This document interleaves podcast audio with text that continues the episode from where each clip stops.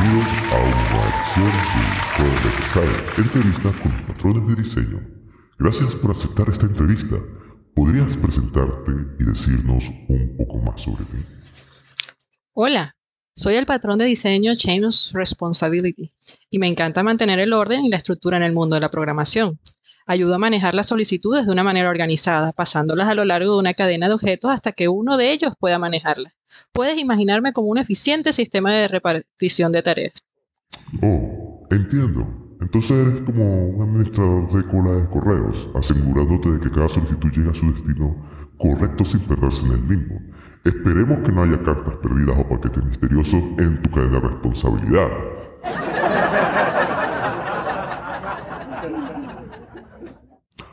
Ahora bien, ¿cuál ha sido tu experiencia más memorable o impactante al ser utilizado en un proyecto o situación real?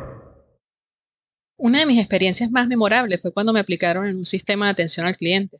Cada nivel de soporte tenía su propia responsabilidad y habilidades. Las solicitudes se pasaban a lo largo de la cadena, comenzando por el nivel más bajo y avanzando hacia arriba hasta encontrar el nivel adecuado para manejar la solicitud.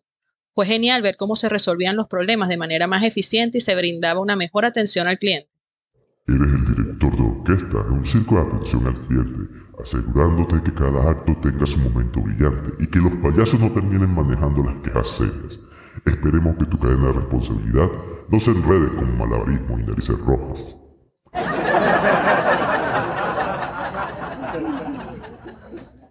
Bien, ¿Hay algún consejo que te gustaría dar a los programadores que se estén utilizando en este momento? Claro, les aconsejaría que utilicen cuando necesiten desacoplar emisores y receptores de solicitudes, permitiendo que varios objetos manejen las solicitudes. Es importante establecer una cadena de objetos bien organizada y considerar cómo se pueden agregar o eliminar objetos de manera flexible.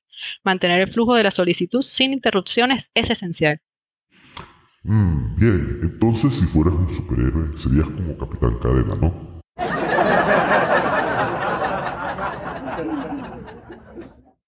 Pasando problemas de un lado a otro hasta que alguien encuentre la solución.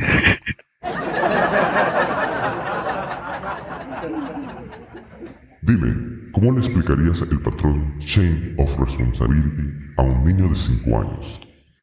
Podría decirle algo así.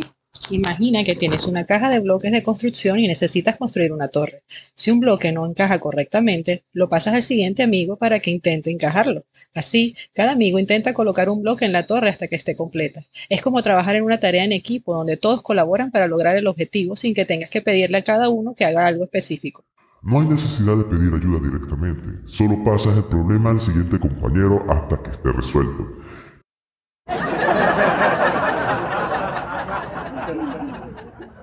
Qué gran colaborador sería un proyecto grupal de los juguetes.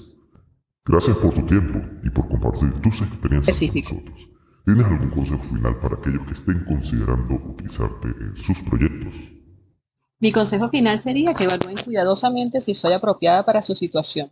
Soy útil cuando se necesitan manejar solicitudes de manera flexible y desacoplar emisores y receptores. Asegúrense de establecer una cadena bien estructurada y consideren la estabilidad y mantenibilidad del código. Bien, eres una gran colaboradora en el mundo de los patrones del diseño. Gracias por compartir tus experiencias y consejos con nosotros.